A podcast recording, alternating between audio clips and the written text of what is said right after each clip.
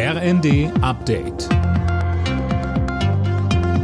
Stündlich neu. Auf den Punkt informiert. Ich bin André Glatzel. Touristen müssen in Paris künftig mehr Geld fürs Parken zahlen, wenn sie mit einem SUV unterwegs sind. Ab September kostet die Stunde im Zentrum 18 Euro statt wie bisher 6 Euro. Das haben die Einwohner der französischen Hauptstadt entschieden. Die Stadt begründet den Schritt mit der Umweltbelastung und Verkehrssicherheit. Die Opposition kritisiert, dass der Tarif nur für Besucher gilt, nicht für Pariser Einwohner.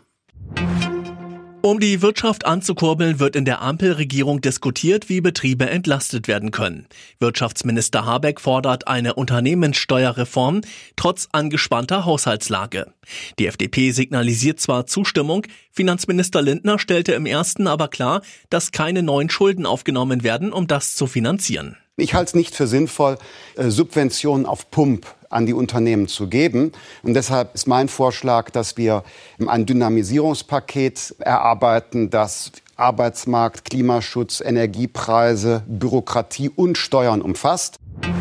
Erneut sind in vielen Städten wieder Zehntausende gegen Rechtsextremismus und für eine demokratische Gesellschaft auf die Straße gegangen. Demos gab es beispielsweise in Lübeck, Magdeburg und Bremen. Mehr von Max Linden. Bei der größten Protestaktion in Bremen waren nach Schätzungen der Polizei 16.500 Menschen dabei, um gegen Rechtsextremismus und Rassismus zu protestieren. Die Veranstalter sprachen sogar von 25.000 Teilnehmern. Auch in Lübeck kamen mehrere tausend Leute zusammen. Auf Plakaten stand beispielsweise kein Marzipan für Nazis. In Magdeburg versammelten sich Hunderte zu einer zentralen Kundgebung, um ein Zeichen zu setzen für eine offene Gesellschaft. In der Bundesliga hält RB Leipzig Kontakt zu den Champions League Plätzen. Leipzig bezwang Union Berlin 2 zu 0. Außerdem trennten sich Wolfsburg und Hoffenheim 2 zu 2. Alle Nachrichten auf rnd.de